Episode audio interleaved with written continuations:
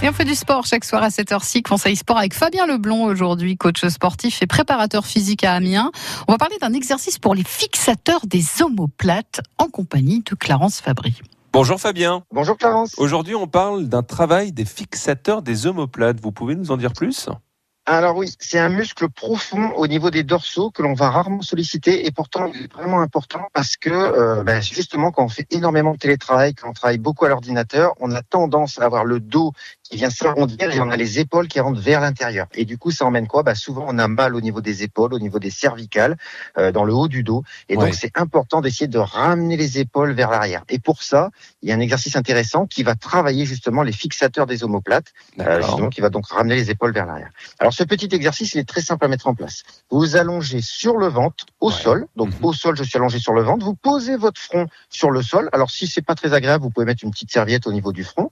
Voilà, donc je suis allongé. Et là, je je tends les bras en l'air, donc les bras sont vers l'avant, et je vais ramener les coudes derrière, donc je vais faire une flexion des bras pour ramener les coudes vers l'arrière le plus loin possible, et à ce moment-là, je vais sentir mes omoplates qui se resserrent. Et là, je vais maintenir cette contraction des omoplates derrière pendant 2-3 secondes, mhm. et ensuite, je vais revenir tendre mes bras vers l'avant, et je vais recommencer ça euh, 10 fois de suite. Donc, ce qui est bien important, c'est quand vous avez les coudes en arrière, que vous sentez que vos omoplates sont serrées, mhm. là, il faut maintenir la contraction pendant 2, 3, 4 secondes. Et c'est à ce moment-là où vous avez les fixateurs travaillent. L'idée, ce serait d'imaginer qu'on a un stylo qui est coincé entre les omoplates et que je viens serrer ce stylo avec mes deux omoplates. D'accord. Euh, on répète combien de fois cet exercice euh... Alors, ça, on va le faire 10 fois et je pense que 3 à 4 séries, ça me semble très très bien.